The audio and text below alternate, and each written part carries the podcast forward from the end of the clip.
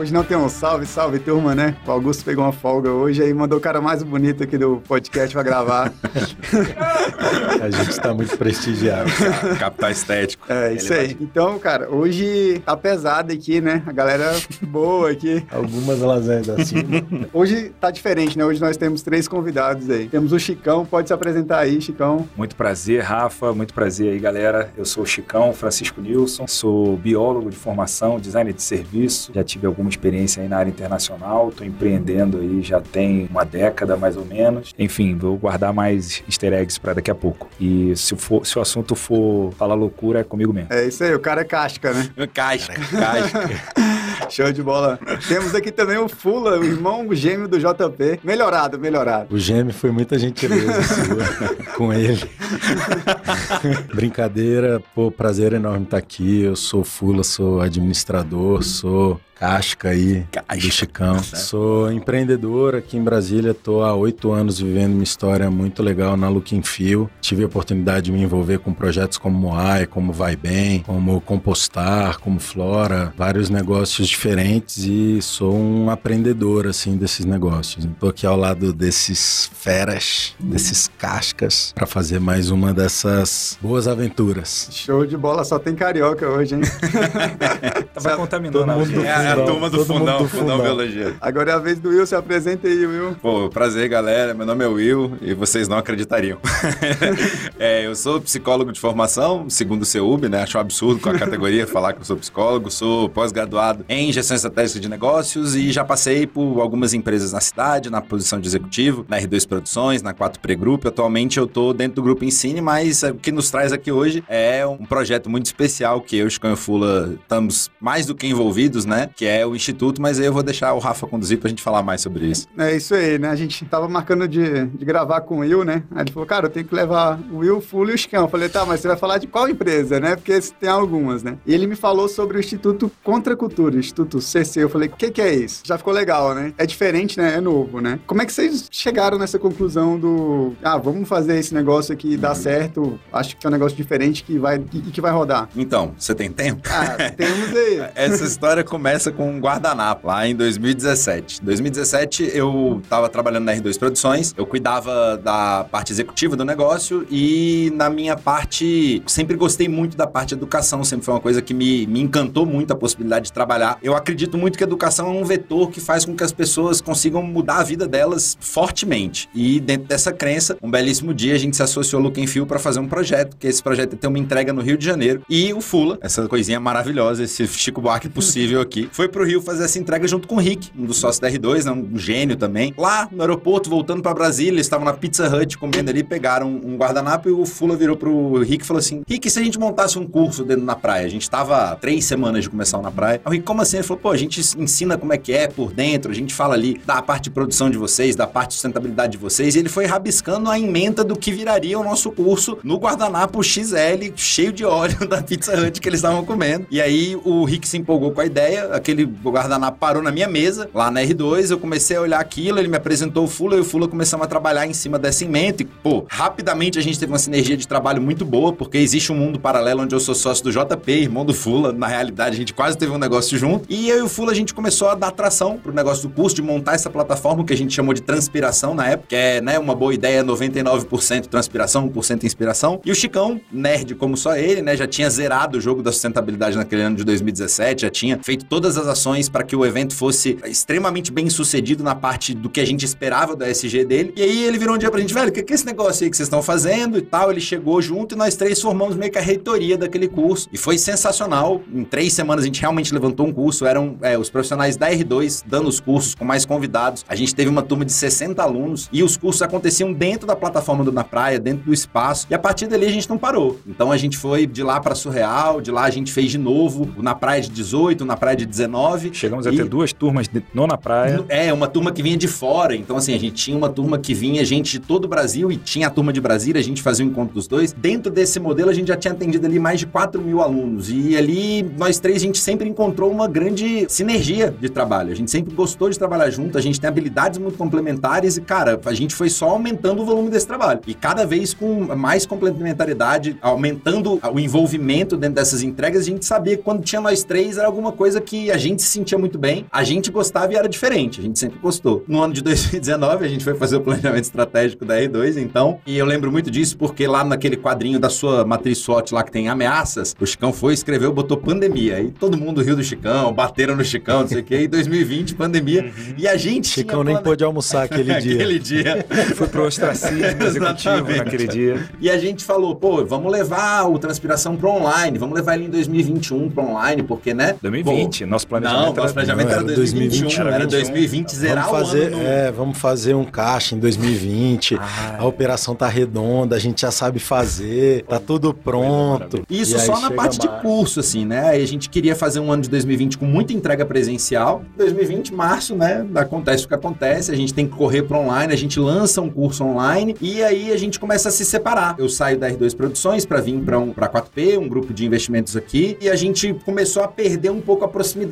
só que ao mesmo tempo a gente queria continuar trabalhando e a gente sabia que a gente tinha muita entrega em comum e a coisa que sempre juntou a gente foi essa lente de ver o mundo que é a contracultura. E a contracultura pra gente, ela reside muito do inconformismo de quando a gente encontra a frase do tipo, ah, não tem jeito. Ah, isso ah, sempre foi assim. Sempre foi assim, é muito Ah, bom. eu duvido. Ah, falou duvido, então já era. A gente sempre teve esse incômodo e ali em algum lugar entre 2000 e 2021 a gente começou a falar, pô, a gente tem que arrumar alguma coisa junto mesmo, do jeito que a gente acredita, sem ter que depender de uma marca maior. A gente entrou na Moai também, que foi muito bacana pra gente. Eu já era conselheiro da Moai, o Fula também já era conselheiro da Moai. O Chicão veio, a gente fez um conselho para empresários early stage ali, bem no início da carreira empreendedora. Muitos ainda meio que autônomos dentro do próprio negócio, trabalhando ali em algum lugar e acumulando um negócio. E ali nós três a gente foi cada vez ganhando mais sinergia, cada vez validando ganhando mais. a nossa metodologia. Validando o jeito de pensar e principalmente falando, cara, tem um espaço pra gente fazer o que a gente faz, que é educação, que é consultoria, que é mentoria, que é pegar esses negócios e fazer a principal entrega que a gente tem, que é desenvolver pessoas e negócios. É isso que você falou é bem legal, né? Porque se você se falar dúvida é pior ainda, né? Hum. Eu escutei um podcast essa semana, o cara falou do Elon Musk. Se as coisas que ele fizesse não tivesse dado certo, ele era só um doido falando. Mas como deu certo, ele é um gênio. Essa questão é foda mesmo, né? Tipo, cara, você falou que é impossível, aí que vocês vão atrás, né? Hum. Sai coisa boa aí, né? É, uma, uma coisa importante a gente frisar aqui é que cada um separadamente conseguia fazer uma entrega diferente na sua área de origem. O Fulano na área da inovação, o Will na área de gestão, eu na área do SG design de negócio. Cada um à sua maneira conseguia botar um tempero diferente do que da média que se ouvia, né, nos seus segmentos. E quando a gente percebeu isso, que quando a gente se juntava, botava o tempero dos três na mesma panela, a gente percebia que as pessoas saíam com a cabeça explodida, saíam perturbadas da cabeça.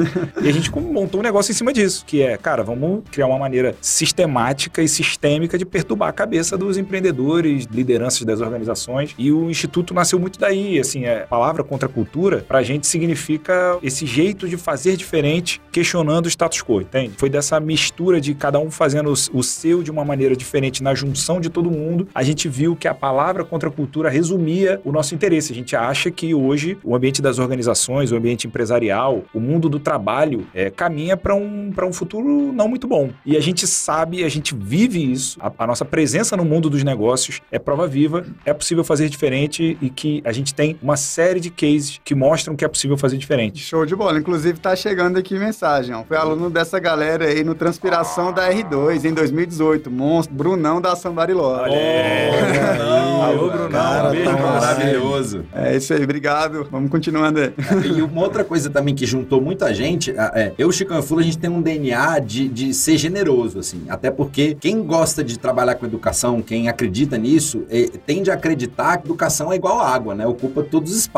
Conhecimento é assim. Então, sempre tem alguém orbitando o teu WhatsApp, o teu Instagram, sempre tinha alguém ali perguntando alguma coisa pro Chicão, sempre tinha alguém pedindo ali um café com fula, e a gente sempre fazia isso meio que as duplas ou aos trios, então pintava ali um, uma oportunidade de fazer uma palestra, a gente ia se juntando, e foi meio que pega, pô, tipo o Brunão mesmo, a gente foi juntando uma comunidade de pessoas, e aí um dia a gente falou, cara, a gente tá fazendo tanta coisa para tanta gente, e aqui também tem um jeito da gente juntar essa galera inteira. E ali talvez tenha sido o primeiro momento em que nós três, independente de qualquer outro, outro organismo, a gente começou a, a pegar esse jeito de é, ajudar as pessoas e de acelerar os negócios e sistematizar. Então, essa junção dos três temperos que o Chicão falou é que faz a coisa toda ser, pra gente, na nosso, no nosso jeito de, de ver, que quando a gente atravessa a vida da pessoa, ela sai diferente. Assim. A gente consegue entender que a, a entrega que a gente propõe a partir desse jeito diferente de ver é um jeito que ele está muito presente na forma como a gente atua. Ficou muito fácil de você a, atrair essas pessoas porque elas já estavam ali. Tinha qualquer coisa de que mexia com elas e quando a gente combinou os três de uma forma sistemática, a gente conseguiu oferecer o melhor dos mundos para essa galera. Tudo que envolve educação, né? Uhum. A única coisa é, não só, assim, a gente tem a nossa, a nossa experiência executiva aqui, né, que a gente coloca na mesa. Em muitos casos, a gente está ali num processo de aceleração de pequenos e médios negócios, que a gente já tem um, um, programa de aceleração, e a pessoa vai tomar uma determinada atitude que eu me peguei em 2015 tendo aquela atitude e me dei muito mal. A gente Corta fala, o caminho ali, né? Falar, ó, meu irmão, tu não vai fazer isso aí. Quem, quem conhece a gente sabe que a gente fala assim mesmo. De um jeito Meu irmão, de um jeito bem sutil, bem elegante, bem suave. Não faz é, essa merda. Você não vai fazer isso, irmão, porque eu fiz isso lá em 2015 e quebrei exatamente desse jeito. Então eu não vou deixar. Quando você estiver aqui comigo, eu não vou deixar você fazer isso. E esse é um depoimento que a gente fala muito com a galera, assim, putz, eu queria ter tido esse papo quando eu tava começando. Pô, você é maluco, não ia quebrar nem a primeira vez, velho. Primeira vez é ótimo, né? Eu não ia quebrar nem a oitava. Mas isso dá casca.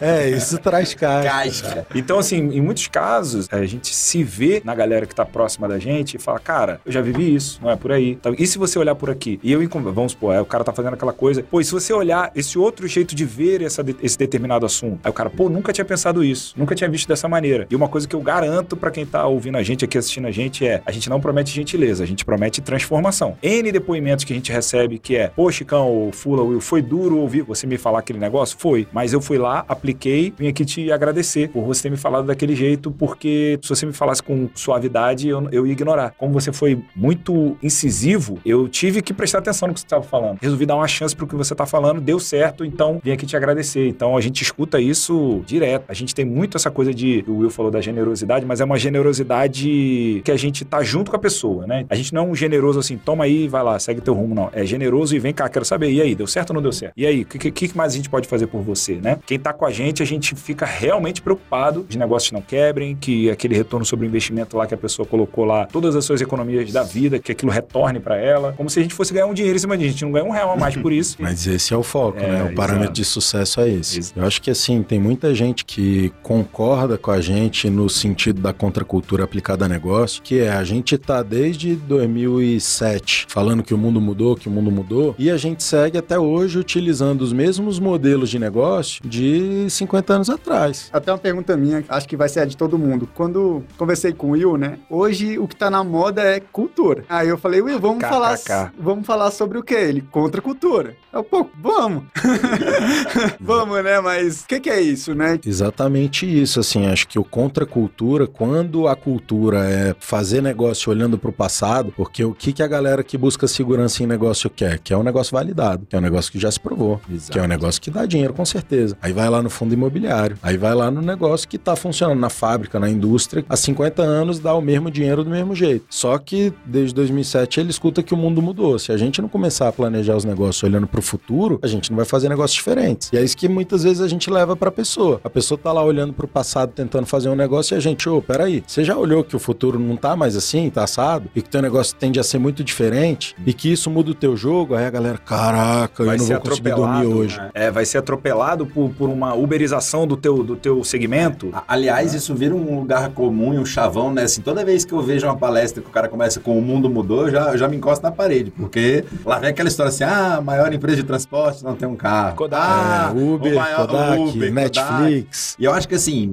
um, um, jeito bom da gente resumir o que acontece é, foi uma das primeiras entregas que a gente fez, uma consultoria num cliente, e tem uma, uma parte da nossa aula inicial de contracultura, porque a, a gente curte essa questão da educação, então antes da consultoria começar, a gente faz um marco zero com o cliente para colocar ele balizado do jeito que a gente enxerga, para entregar a nossa lente para que ele veja o mundo a partir daquele filtro. O Chicão vai falar de, de design de serviço focado em pessoas, o, o Flo vai falar de inovação focado em pessoas, vou falar de atendimento focado em pessoas. Quando a gente terminou tudo focado em pessoas, o empresário olhou pra gente e falou assim: Mas vocês sabem que ninguém faz assim, né? Aí a gente falou: é, é isso aí, a gente quer. Aí ele, a, a, ficha dele caiu, porque ele tá acostumado a responder os desafios de hoje com as ferramentas de ontem e quer olhar para o futuro. Então ele tá deslocado no tempo, ele não sabe exatamente o que fazer. Foi legal você ter falado isso, né? Tava Augusto em uma reunião com um cliente e tal. Aí a gente falou, cara, desculpa, a gente não conseguiu te responder, a gente disparou lá que a gente tava com alinhamento com a equipe. Uma empresa até grande falou para mim, não, não precisa ter alinhamento com a equipe, você tem que chegar e mandar eles fazerem e acabou. É, muito a gente bom. falou... Maravilhoso. Muito, muito bom, nota 2. sentido não. Muito bom, é, nota 2. É o contém ironia, né? É muito bom. Entre é. parênteses, contém ironia. Cara, a gente ficou olhando um para o outro assim, né? Cliente tá certo, né? Beleza. Mas a gente Então, continua a gente é contra essa cultura. É, exato. Você tá perguntando o que que é contra a cultura? É contra a cultura do entendi. que não é Por razoável. exemplo, o cliente tem sempre razão. Não, não Ah. tem sempre razão. Sinto muito. Assim, é um- Assim como a gente, que às vezes está na posição de educador, de consultor, de mentor, de facilitador, não raro a gente também não tem razão, tá? Não raro a razão é alguma coisa discutível que a gente vai ter que encontrar num caminho de contraposição de pontos. Do cliente com a gente, com quem intera para entregar a solução. Se a gente for partir que o cliente tem sempre razão, ora, não precisa contratar ninguém, né? Ó, Eu queria deixar um desafio pra, pra galera que pensa desse jeito aí que você acabou de explicar, que é assim, não tem que ter alinhamento com a equipe, eu mando, eles fazem. Tem uma parte que é comando e controle? Tem, mas eu te desafio, você que pensa desse jeito, tá ouvindo, tá vendo a gente, eu te desafio a explicar melhor, a se dedicar um pouquinho mais que seja, a explicar pra sua equipe por que que elas estão fazendo aquilo, por que que elas têm que fazer daquele jeito que você está falando. Eu te desafio a fazer isso durante um mês com a sua equipe e eu quero ver se no mês seguinte a sua equipe não vai trabalhar com muito mais sangue no olho, com a faca no dente, como todo empresário diz que quer, com pensamento de dono. Que o resultado vai vir. E que o resultado vai vir. Porque o cara entende o que, que ele tá fazendo. Senão ele fica igual o Charlie Chaplin lá naquele, né? Apertando aquele parafuso que ele não tem a menor ideia do que, que ele tá fazendo. Ó, meu irmão, mandaram apertar o parafuso, eu tô apertando aqui, meu irmão. Então meu trabalho é esse, eu vou ficar aqui na minha agora. Pô, bicho, deixa eu te falar um negócio. Tá apertando esse parafuso aqui? Esse parafuso aqui ele segura o chassi do carro, vamos supor, né? E, bicho, se, se tu falhar nesse parafuso aqui, tem noção que uma pessoa, depois que tá andando no teu carro aqui, que tu apertou o parafuso, pode soltar do chassi e a pessoa morrer? Aí o cara vai ficar assim: eita porra, então peraí, deixa eu ver se eu tô apertando bem esse parafuso aqui, meu irmão. Significado, sentido, propósito. Então, o desafio, olha, eu boto aqui o desafio pra quem pensa assim: se dedique um mês a explicar para as pessoas do seu time por que, que elas estão fazendo o que elas estão fazendo. Quero ver se a sua equipe não vai ter mais pensamento de dono, se a equipe não vai começar a atender um pouco mais pra esse lado que você tanto reclama na cerveja com seus amigos empresários, se a sua equipe não vai começar a responder. Concordo. É, a gente, a galera mais nova e tal, a gente traz muita coisa que a gente vê, por exemplo, Moai, conselho da Moai. Na Holder, a gente juntou os líderes e, tipo, cada um traz um problema pra eles resolverem entre eles, né? A gente Legal. ajuda, mas boa parte da decisão é deles, né? Então a Legal gente demais. abre muito, né? E a- vai aprendendo com os melhores. Participei do conselho do Eric ano passado. Sensacional. Peguei o momento da gratidão dele. Valeu, grande O Eric. Eric é esse cara que vale por quatro. né? É, Porque Eric, cara, ele tem formações múltiplas. Bravo, é um monstro. participei do conselho dele. Todo final de conselho ele faz o momento da gratidão. Eu falei, cara, legal isso aqui, né? Legal isso aqui. Levei pra primeira reunião mensal da Holder. Cara, a gente todo mês a gente faz. Galera chora. É bem legal. Melhora a cultura da empresa, né? Porque assim, vamos lá, tá falando de cultura. Eu acho que começa. Vamos dar um passo atrás, que é por que, que as organizações existem? Por que, que os CNPJs existem? Queria deixar um recado aqui pra quem tá ouvindo a gente. O CNPJ não existe só pra encher o seu, seu bolso de dinheiro, não, meu velho. O CNPJ, eu falo as organizações em geral, CNPJ de governo, de empresa privada, de ONG, de organismo internacional. Um CNPJ existe pra servir a sociedade, porque ele faz sentido pra sociedade, que a sociedade permite, entre aspas, que o seu CNPJ exista e se mantenha vivo. Como é que a, a sociedade valida a existência do teu CNPJ? Comprando o teu produto ou serviço. O CNPJ existe em primeiríssimo lugar para atender alguma demanda da sociedade. Então, meu irmão, primeira coisa, velho, tira da frente essa história de que a, a minha empresa existe para encher a minha burra de dinheiro. Já começa por aí. Então, se você começa a pensar que um CNPJ existe porque faz sentido para a sociedade que ele exista, por aí você já vai acabar com esse, com esse negócio de olhar para o seu umbigo e achar que você é a cultura da sua empresa,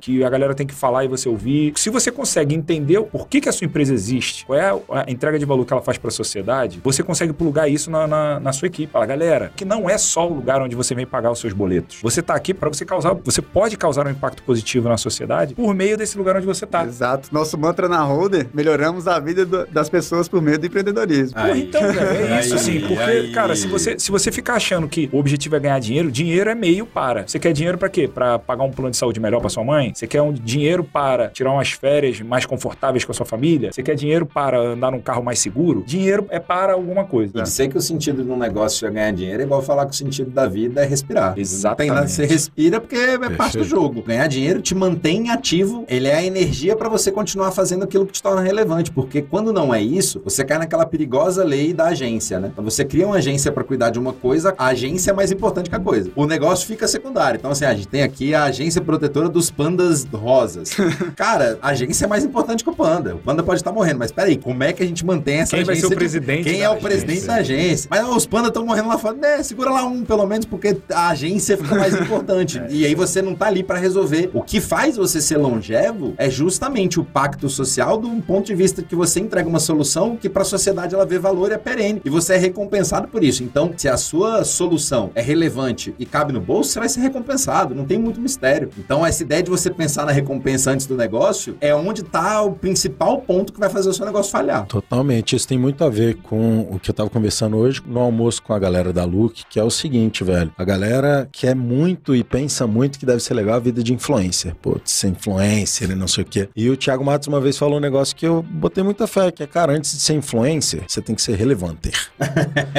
tá ligado? E é isso, velho. Se você suprir uma demanda da sociedade que é genuína e você fizer bem feito, meu velho, empresa é um objeto com fins econômicos. Se você fizer bem feito, dá dinheiro. É do jogo. Você calcula com margem. Fez o dever de casa bem feito, você vai levar dinheiro para casa. Então é consequência. Só que a galera se preocupa mais com o dinheiro e menos com a demanda real que eu tenho para atender. Porque, velho, se a demanda é real e eu faço bem feito, é óbvio que vai dar dinheiro.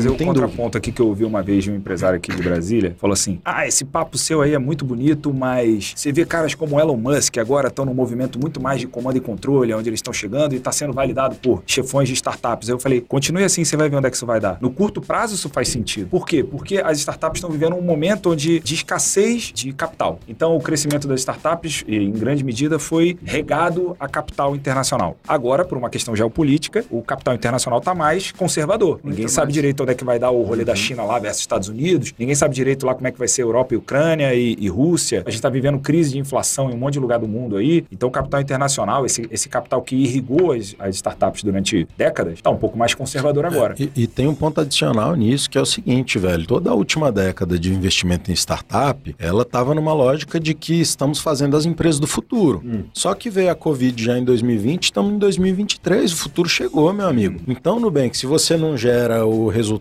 que você tem que gerar, você não vale a mesma coisa Exato. que você estava precificado. E aí você começa a corrigir todo mundo. Porque tem um monte de prazo- startup que, velho, ficou super inflado. Não, mas peraí, as Big Corps estão fazendo ecossistemas de startups, estão diminuindo a distância, e as startups que dão certo têm problemas de Big Corps. Hum. Você vê o iFood, você vê a Uber, você vê a WeWork, tudo problema de Big Corp, não é problema de Aquela startup. distância que existia começou a chegar mais próximo. Exatamente. E aí o dinheiro começou a falar: não, peraí, eu não posso ficar botando cheque em branco a futuro. Quando é que eu vou compensar esse cheque? Esse me um mostrem debate EBITDA, que- é. me mostrem dinheiro, me mostram geração de caixa. Isso era uma questão que o. SoftBank, eh, todo mundo quando o SoftBank começou a fazer aquela rodada de compras bem importantes aí no Brasil e até no mundo, as pessoas questionaram isso. Quando é que vai chegar a conta para o SoftBank? Exatamente. né? E o que, que a gente vê hoje? A gente vê o movimento de grandes CEOs fazendo esse puxar de rédeas, fazendo até discurso contra políticas de ESG e tudo mais. E aí eu fui questionado por isso. Eu falei, cara, mas isso no curto prazo faz sentido. Por quê? Os agentes econômicos estão se, se rearranjando em busca de eficiência do sistema. Mas é no curto prazo, meu amigo. No médio e no longo prazo, não há a menor dúvida de que, meu irmão, o espírito do tempo é caminhar no sentido da gente ter práticas de ESG cada vez mais robustas, né? Então, Sem assim, vocês têm dúvida. alguma dúvida disso? Chicão, e pra quem não sabe o que é SG, fala aí pra gente um pouco. São- Ou ASG, ASG, por favor. ASG é em inglês, né? Mas o, o ASG são é, empresas ou, um, ou tipos de investimento que têm preocupações com questões ambientais, sociais e de governança. Tá? Simples e-mail, não imprima. É, mas. Por favor.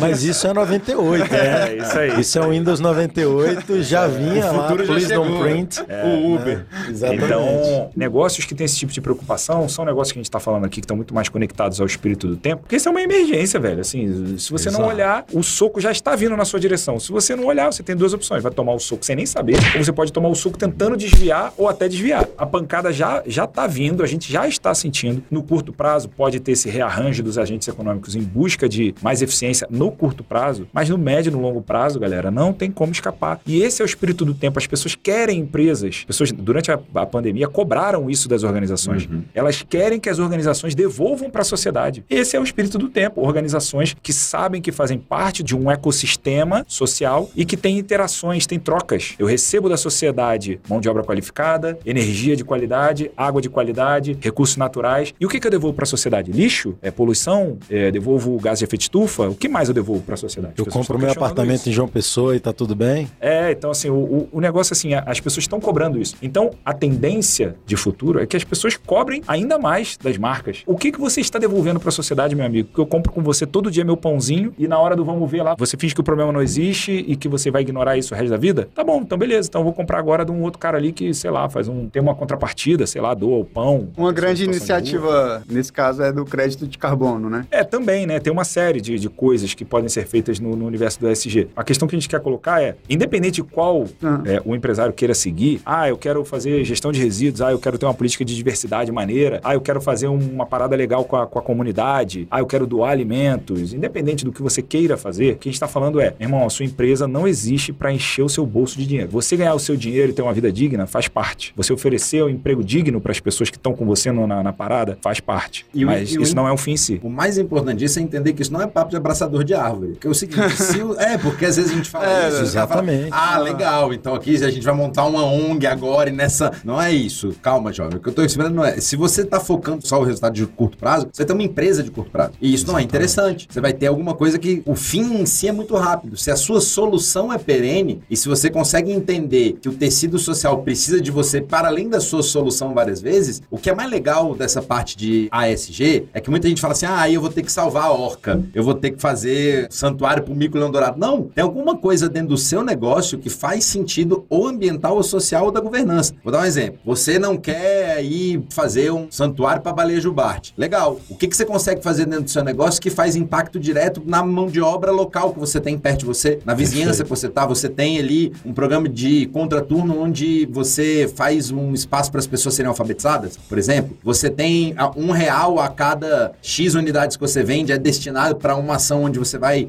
suportar uma escola de Arduino, por exemplo, uma escola de computação que você apadrinha aquela escola. Existem milhões de coisas que vão, inclusive, compor a cultura do seu negócio. Mas falta também muita política pública também pra isso. Não, mas aí, se a gente for falar de política pública É, aqui, aí, a estamos- gente, aí a gente Aí é tem que pedir podcast. demissão, Aí abrir um partido Não, não, e não, fazer não, não, política não, não, não. pública. Obrigado, galera. Não, que não é o caso. Eu falo, eu falo até questão tributária, né? Aham. Sim. No- por exemplo, Estados Unidos. Lá tem muitos institutos, McDonald's e tal. Mas por quê? Né? Um dos motivos. Se você morrer, cara, o imposto lá sobre doação de herança é 60%. Chega a 60%, 70%. Lá o Estado fala, não, quem fez isso aqui foi seu pai, não foi você não. Vai pro Estado. O que, que a galera faz? Faz um instituto, né? O instituto tem que prover alguma coisa pra sociedade. Só que o cara lá, o presidente é o filho. Querendo ou não, eles obrigam você a ter um instituto pra você se livrar Mas, de Rafa, imposto. Perceba. É claro que existe uma lacuna onde o governo poderia ser mais atuante? Existe. Só que, para além do governo, você pode fazer. É sobre vou dar um, você, eu não é vou dar um exemplo, não é sobre exemplo. o vizinho. A gente, a gente É é, de rolê. fato uma empresa que está começando agora. O que, que a gente tem? Toda a turma nossa tem um bolsista e um meio bolsista. É um cara que a gente sabe que se a gente colocar ele ali dentro em seis meses, a gente vai mudar a capacidade dele de interlocução com o mundo onde ele está, seja numa carreira que ele está desenvolvendo, num negócio de impacto, no negócio dele, e uma meia porque é um cara que já andou um caminho e foi para lá. E a gente sabe que de outra forma ele não teria acesso a isso. E eu sei que daqui a cinco anos, quando esse cara prosperar e ele vai, ele vai olhar para o que a gente fez por ele cinco anos atrás e falar: puta, eu também vou fazer. Eu não tenho um real de subsídio para fazer isso. Inclusive, a gente pega uma cadeira que seria ocupada por um pagante, num momento que a gente está precisando gerar caixa para conseguir respirar antes de entregar, a gente está escolhendo fazer isso hoje. E não só porque isso é a nossa missão de ser contracultural, é porque a gente acredita que se a gente não fizer, ninguém vai fazer. E a partir do momento que de cada 10 pessoas que a gente forma num Carreiras, por exemplo, que é um curso nosso de aceleração de pessoas físicas, um desses caras é um cara que não estaria sentado ali de qualquer outra forma, esse cara é um gerador de impacto extremamente positivo pra gente.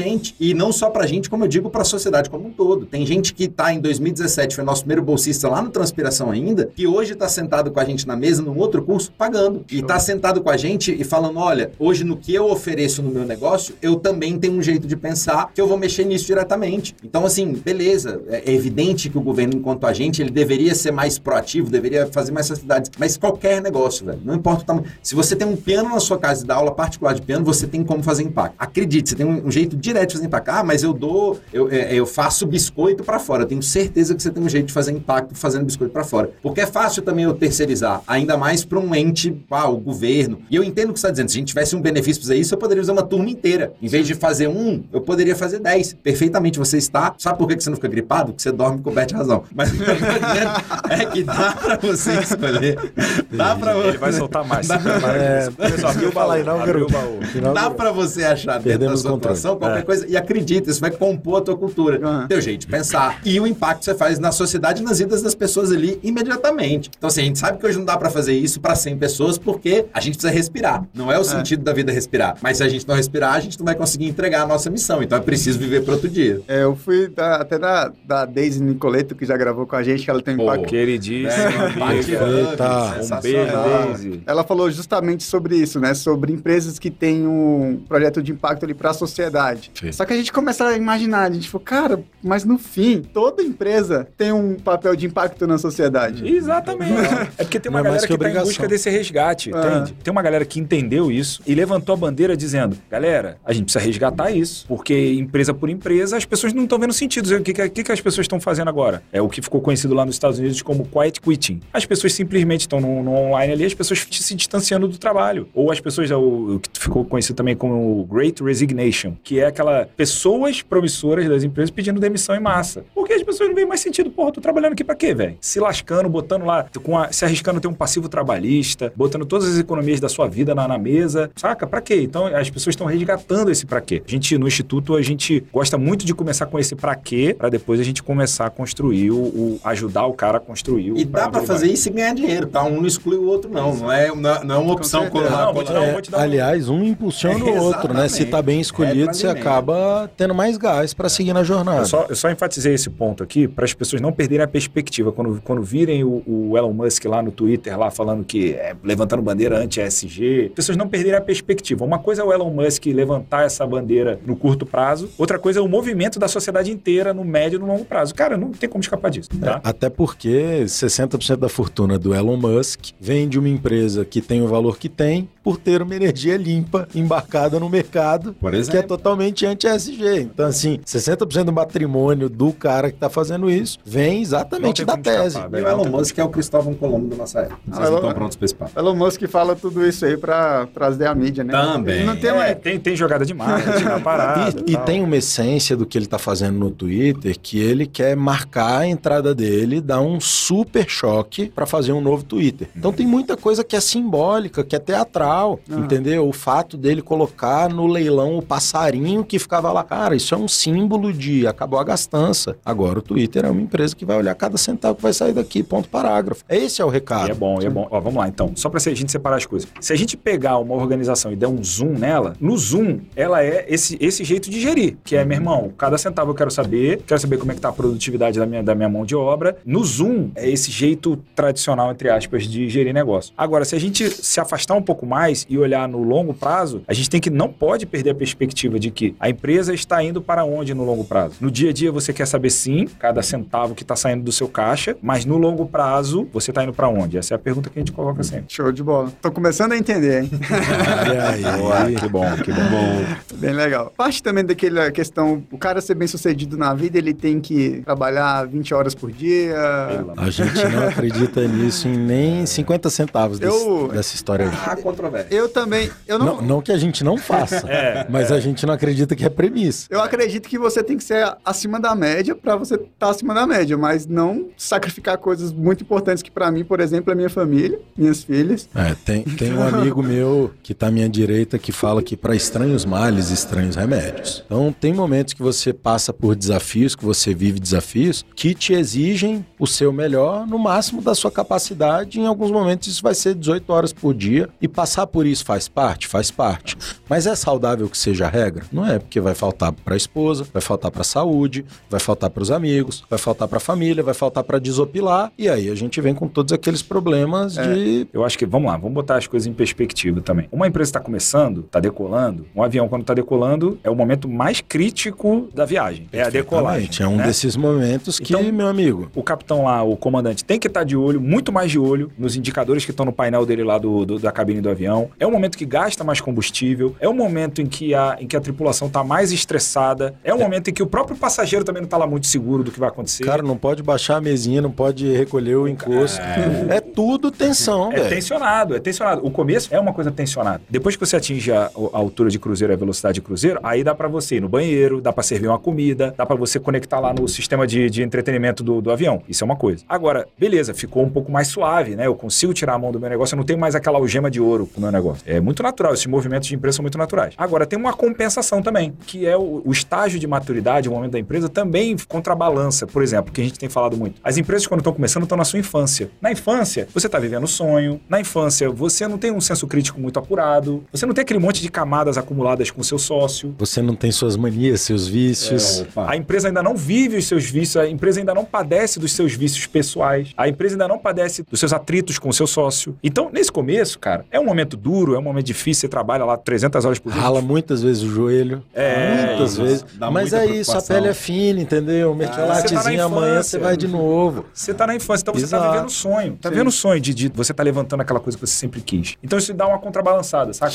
Eu concordo, eu concordo que hoje o pessoal tá visualizando mais isso. Mas, por exemplo, eu conheço empresário aí que tá com 60 anos e tá na bagaceira, tá do mesmo jeito e não tem vida. Eu falo, cara, essa vida eu não quero. É a famosa algema de ouro. É a famosa algema de ouro. Se como você tá trabalhando 14 horas por dia pro seu negócio, 15 horas, 16 horas, durante um ano, tá tudo certo. Durante 10, você Tá. tem um Tá problema. tudo errado. Tá tudo errado. Porque, bom, eu fiz psicologia no CEUB em idos de 2008, 2006. Ainda existia um papo, né, na parte de recursos humanos, onde falava assim, ah, sua vida profissional, sua vida pessoal, você não pode levar... Cara, a vida é uma só, velho. Não tem como. Assim, é muito complicado você dizer que não, aqui agora eu sou o cara que é o, diretor, aqui agora eu sou o amigo da pelada, aqui agora eu sou o parceiro do povo. Pô, não é, você é um cara só e a sua vida passa sobre isso. E aí, essa questão do estágio, ela precisa ter uma fiança no final. Na semana passada, a gente fez o nosso programa de aceleração para empresas, né? E no final de um desses desafios, no online, uma das nossas acelerandas me ligou. Falou, cara, eu tô meio preocupado, eu queria falar com o Will do RH, não o, o Will masoquista que parte da gente.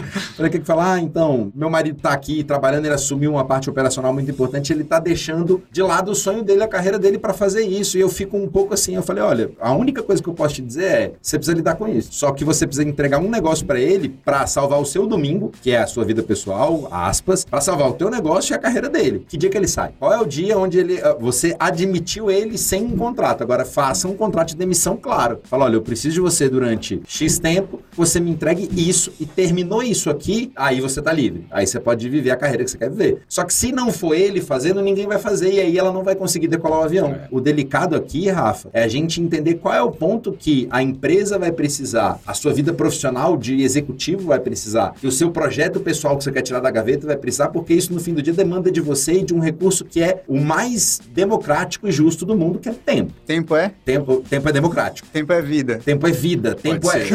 Em algum Tempo lugar não entre, é dinheiro. entre É. 5 e 42 da manhã e 6 e 4 da manhã, Deus distribui as mesmas horas para todo mundo. 24, zero é o teu, o teu cronômetro. O que você vai fazer com esse tempo, como já diria Gandalf the Grey, na grande obra O Senhor dos Anéis, a você cabe saber o que fazer com o tempo que lhe é dado. E você tem que entender, cara, isso aqui é um projeto de vida para mim, eu vou investir muito do meu tempo nisso para isso ficar de pé e depender menos de mim? Ok, isso é sábio, porque essas 24 horas ali entre 5 e 42, 6 e 4 vai ser distribuída de novo. Você vai ter que saber onde investir ela. É, E o Will tá falando em investir o tempo. A galera do mercado financeiro fala, em qualquer investimento, o único fator exponencial é o tempo. A galera que é do day trade, que quer fazer dinheiro em dois dias, em três dias, velho, o único fator exponencial, e isso vale para o investimento que está fora do mercado financeiro. Porque na tua empresa, o tempo investido, ele continua sendo o único fator exponencial. Então, se você pega suas raladas 18 horas investidas num dia, soma com mais 18 de outro dia, soma com mais 18 de outro dia, e no final do ano você investiu hora pra caramba, você está exponencializando o impacto que você pode gerar a partir daquele negócio. É, o Cole Bryant tem uma sobre o tempo que é genial, né? Ele falando das vantagens de você acordar três da manhã. Ele fala, cara, você acorda às três, você treina às quatro, toma um café da manhã, seis horas você treina de novo, oito horas você treina com o time, que é o horário que ele chega pra treinar, faz um relax, vai pra academia, dez horas você treina de novo, meio dia você almoça. Aí ele falou, não importa o quanto de trabalho o meu adversário faz durante o verão, eu tô anos na frente dele porque eu tenho duas sessões a mais de treino todos os dias. E outras, Isso acumulado em um ano. em um ano, É em uma carreira, é por isso que o cara ele fica de outro jeito. E agora ele escolheu. Se 42 da manhã ele bate o crédito novo de tempo dele, ele fala: vou investir nisso aqui. E tempo é o único ativo que você não recupera. Dinheiro você recupera, energia você recupera, mão de obra você recupera, tecnologia você recupera. Tempo, bicho, ele foi embora, já era. E o que você faz com o tempo, o tempo respeita. Isso é muito louco sobre o tempo. Se você gastar tempo de uma forma consciente, criando bases, estruturas longas, o tempo que você vai ganhar com isso depois é, é extremamente vantajoso. É, aí sim o efeito exponencial que o day trader vê, qualquer pessoa vai ver depois que o tempo está empenhado em prol de construir tempo no futuro. Com certeza, Que né? isso, hein? É. Prefácio Fiquei, do fiquei até calado, né? Fiquei- fiquei sem Ele palavras. soltou um com certeza pra, assim,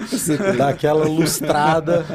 Gostei. Então você vê assim, essa coisa de, de empresas que duram muito tempo, né? Você vê a Nintendo. A Nintendo começou fazendo carta de baralho no final do século XIX, velho. Olha isso, mano. E eles estavam atrás de dinheiro para fazer esses, esses jogos de baralho, se, Francisco? se eles tivessem a fim de ficar bilionário numa lapada só, carta de baralho é que nem ia ser, né? Então. No final do século XIX ia, sei lá, ia explorar petróleo. Nintendo é o pessoal do Mario, né, É, Francisco. É, então, é isso, assim, a, assim, a, a Nintendo, o que, que, ela, que, que ela foi fazendo ao longo do tempo? Ela sacou que ela entregava valor, aonde ela investia o tempo dela para entregar valor, fazia toda a diferença. E, meu irmão, agora é a era do videogame? Bora, vamos fazer videogame. Agora é a, agora é a era dos jogos de tabuleiro? Vambora, jogo de tabuleiro. Isso, cara, meu irmão, se você parar e pensar que a Nintendo, que existe há mais de, sei lá, 120 anos, eu acho que ela existe há uns 130 anos, há pelo menos mais de um século, a Nintendo começou fazendo carta de baralho, velho. Pensa nisso, né? Então, é, você, empresário aí que tá, que tá aí já num, num, com a sua gema de ouro, né? Pensa assim, meu irmão, quer dizer que se você tirar a mão e tua empresa morre, como é que a Nintendo começou, conseguiu durar 130 anos? Porque hum. o fundador já foi embora há muito tempo. O filho do fundador, idem. E como é que e aí é cultura, lá? né? É. Continua porque tem cultura, Não, e tem, né? e tem um, dita, um, ditado pirata que diz, respeite uma pessoa velha num, num trabalho de gente jovem. A Nintendo é, é uma, uma empresa que está numa da, dos segmentos mais jovens, onde o jovem domina, Total. né? Onde o, o jeito rápido de pensar que é game. A Nintendo tem 130 anos, velho.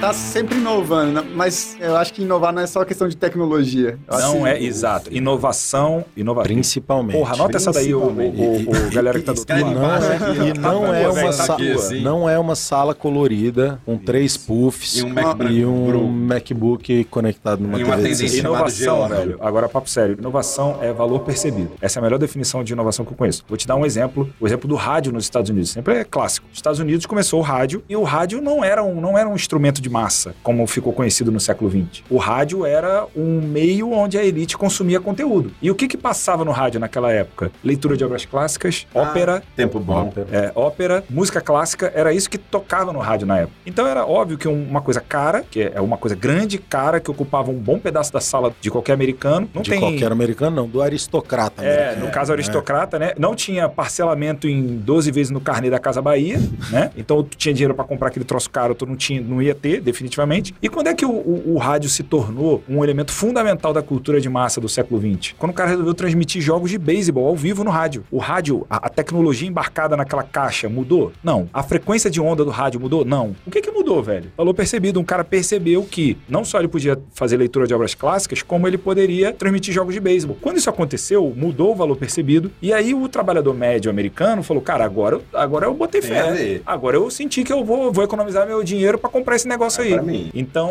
repara, o cara não reinventou o rádio, o cara não, pô, inventou uma tecnologia nova de rádio. Era tudo exatamente igual. Num dia era música clássica, no dia seguinte tudo mudou quando ele resolveu transmitir jogos de beisebol. O cara foi extremamente inovador. Então, Sim. isso, inovação é valor percebido. Não é você ter o app do momento e ficar reinventando o app do momento. Não é você ter que mudar a forma que as pessoas bebem água na garrafa, sacou? Então é valor percebido, velho. Não mudou nada a tecnologia e fez uma entrega radicalmente diferente, que abriu as portas para o rádio ser o, o elemento fundamental da cultura de massa. Show de bola. Tô falando assim sobre inovação, que eu vi um podcast esses dias sobre inovação, né? Uhum. Então parte muito disso, né? Pô, eu consigo inovar hoje na contabilidade sem colocar nenhum sistema lá dentro. Uhum. Perfeito. Né? Vou... Muda a percepção de valor do. Pô, tu, e, e tu, vou e levar o Instituto Contra a Cultura lá pra dentro. Oh, moleque, como ser.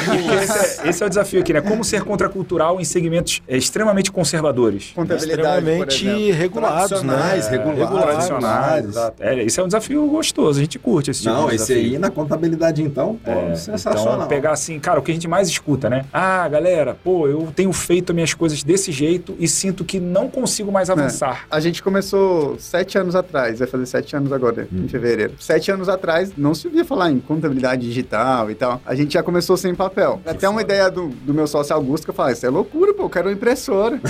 Aí eu falei, não. Era status, né? Pô, aquela impressora. É, 2016. Dava até pra subir em Vou cima abrir dela. uma contabilidade sem impressora, você tá é, de brincadeira? Cara, eu falando, não, eu quero. Cara, vamos colocar uma impressora aqui, pô. Vai, preciso pagar uma conta ali na.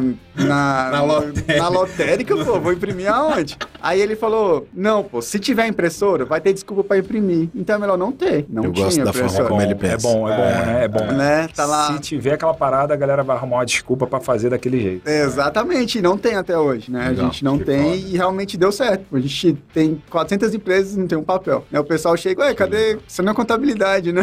Quando aconteceu a pandemia, a gente já tava todo digital, então pra gente foi tranquilo, né? A gente viu os amigos se matando com servidor no escritório e tal, pô, a gente já tava online. Preparado. É, e a Preparado. pandemia, a pandemia ela não inventou nada, né? A pandemia acelerou o que já era tendência. Então, tendência de virtualizar processos acelerou. Tendência das pessoas a cobrarem uma contrapartida de volta para a sociedade do que a sociedade investe nas empresas. Acelerou. Tendência de fazer home office. Acelerou. Tendência de flexibilizar o horário de trabalho. Acelerou. Então, a pandemia acelerou o, tudo que já era tendência. Então, quando a gente fala aqui de você estar conectado no espírito do tempo, significa que quando vem um- uma casualidade, uma coisa, uma coisa catastrófica, uma coisa não prevista ou pouco prevista, você não sofre tanto assim. Como vários negócios, começou a pandemia, que, que provavelmente quem está do outro lado aqui virtualizou seus processos, teve que flexibilizar o horário de trabalho na correria, pagando mais caro, sem gerar nenhum tipo de diferencial, simplesmente para sobreviver. Então você tem duas opções: ou você vai encarar a próxima emergência dessa maneira, reativa, pagando mais caro de emergência sem nenhum diferencial. Quando a emergência aparecer, você surfa na emergência. É, teve gente que descobriu o QR Code na pandemia. O QR Code é uma tecnologia um pouco mais antiga do que isso. Que, inclusive era considerada flopada, né? Exatamente. Era uma que- tecnologia totalmente flopada. Isso aí não pegou. É, não, é, não né? pegou. Não pegou. E hoje é uma das heranças que a gente tem, é o famigerado cardápio virtual em restaurante. Meu irmão, diabo do meu ódio. Quando o cara vem assim, "Não, eu quero- eu quero o cardápio, o cara vem com o QR Code, eu já fico, imprime o cardápio, cara, vale a pena, É, por então, favor. é- A ASG gera economia também. Não, eu, eu sei, mas você pode compensar muito mais do que isso em outras formas, Sem sabe? ser no cardápio. É- acho, que, acho que é conhecer, é conhecer para quem você faz o que você faz. E aí você vai saber exatamente. O, o exemplo do rádio aqui, pô, o cara sacou que o americano médio simplesmente não ouvia rádio porque não tinha nenhum conteúdo que interessava. Não se interessar. Aí ele falou, pô, então vou criar um conteúdo que interessa a massa. A gente criou e pronto. A gente perdeu o cliente porque ele falou: não, vocês estão com muita tecnologia pra gente, tem como não? Eu acredito. E esse é um excelente sinal. É demissão. excelente sinal. Essa é uma Bela demissão que vale comemorar, porque, ó, galera, tamo com os caras desalinhados, percebendo Sim. que a gente tá indo pra outro é lugar. sensacional. Show de bola, A gente leu o notícia. e-mail assim, veio por e-mail e tal. A gente, pô, fala, fala o quê, né, cara? Ah, não, vamos mudar por causa de você. Não, Ah, se eu sou ele, eu te mandava isso em carta, escrito à mão.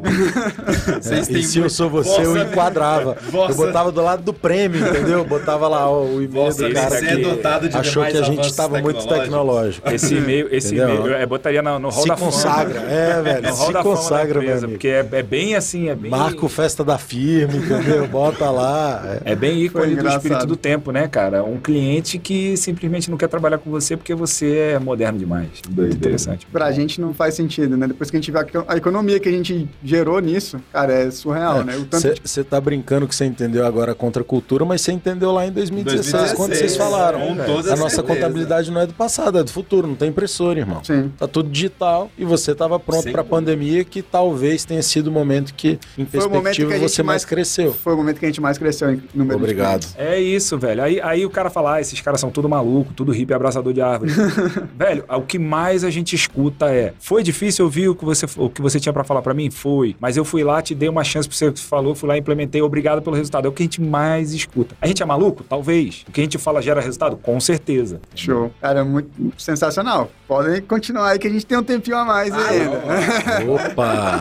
O que, que, que que a galera da, da contabilidade. Porque, por exemplo, ó, as pessoas procuram muito a gente com essa cabeça de, irmão, isso a gente tem empresa de que fatura 700 mil por ano e a gente tem empresa que tá com a gente que fatura 120 milhões por ano, tá? E elas vêm com esse mesmo briefing pra gente. Olha, do jeito que a gente está fazendo, não está gerando o resultado que a gente gostaria. O que, que a gente precisa fazer? Ajuda a gente a quebrar o teto e ir pro próximo nível? Esse, esse é o nosso rolê. É isso que a gente gosta de fazer. E na contabilidade, que é um segmento mais conservador, a galera pra Fentex faz o quê? Você já ouviu falar em um livro chamado A Culpa é do Contador? Não. É mais mas ou já menos me pegou isso. Já gostei mais.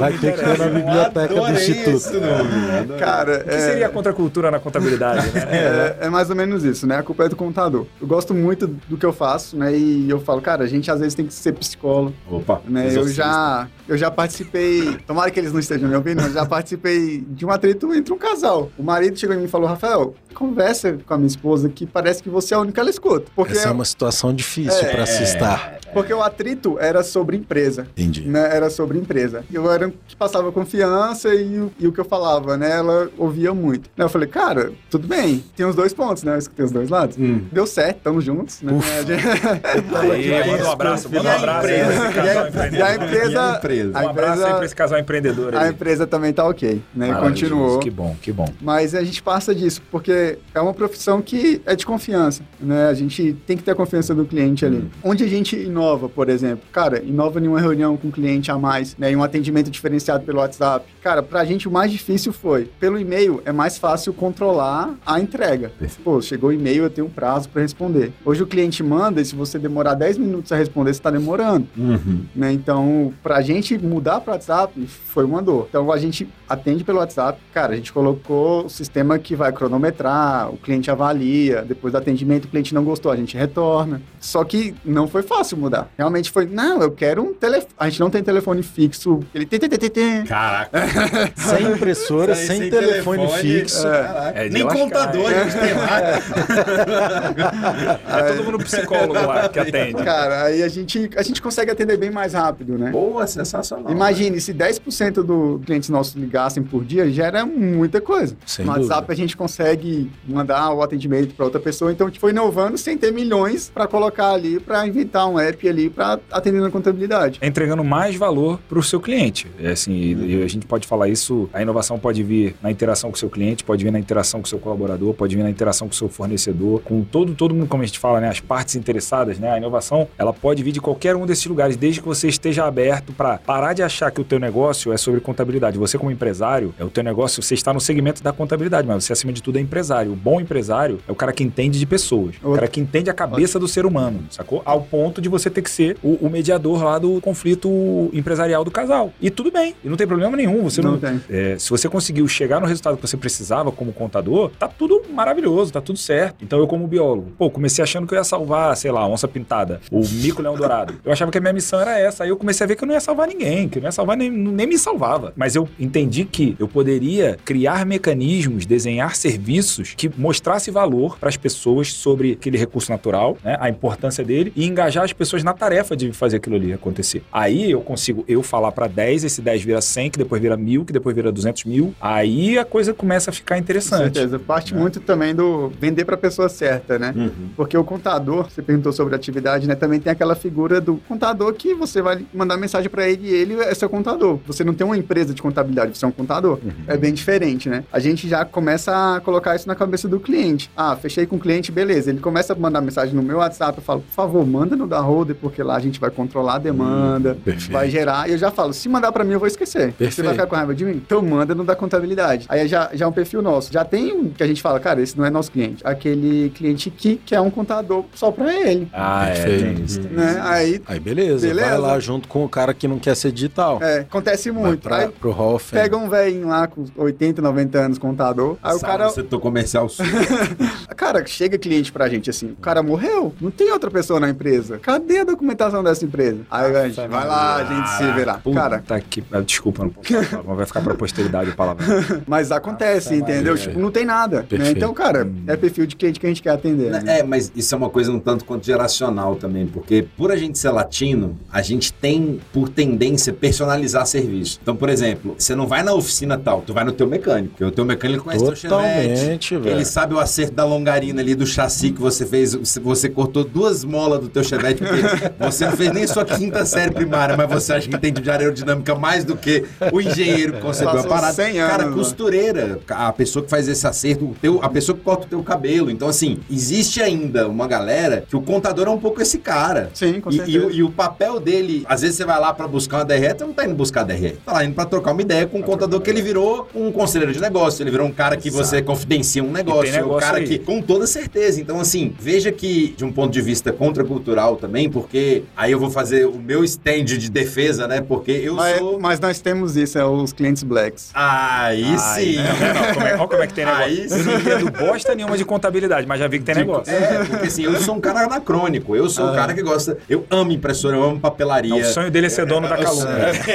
Ah, o que esse cara gasta lá? Eu sou, eu sou o financeiro E lá ter do todas as impressoras lá funcionando. Exatamente. Não, eu quero uma maluco gasta 3D, na uma de calunga. cor, uma de cera. Eu, eu, eu gosto de papel. Mas o, o grande lance aí é, entenda que o contador, o advogado, ele tem um papel para muito além da função que ele entrega, velho. Com certeza. Nunca foi sobre ser. Você já reparou? Nunca foi sobre ser. Nunca foi sobre ser Nunca contador. foi sobre seu livro caixa. Porra, velho, não é Sacou? sobre isso. né? O teu business falou, não é sobre, não é sobre ser contador, é sobre ser empresário. Sim. Total. Então, meu irmão, não é sobre a contabilidade, é sobre conexões humanas, sobre relacionamento humano, né? Então, enfim, dá pra falar um mais Não, e aí e você pega, cara, é o contador, é o advogado, é o consultor, muitas muitas vezes, é professor muitas vezes, porque essa relação, esse velhinho que morre com 90 anos de idade na sala lá no, no, no seu comercial sul desse tamanho, que a, a secretária tem 80, chama Gertrudes e não lembra onde as coisas contaram, esse cara tem uma história que ele escreve que, que evidentemente tem a entrega da contabilidade, só que, puta, você aprende, porque daí você consegue ter o cara black lá na holder olhando pra esse cara, ou seja, cara, o lance da, da inovação e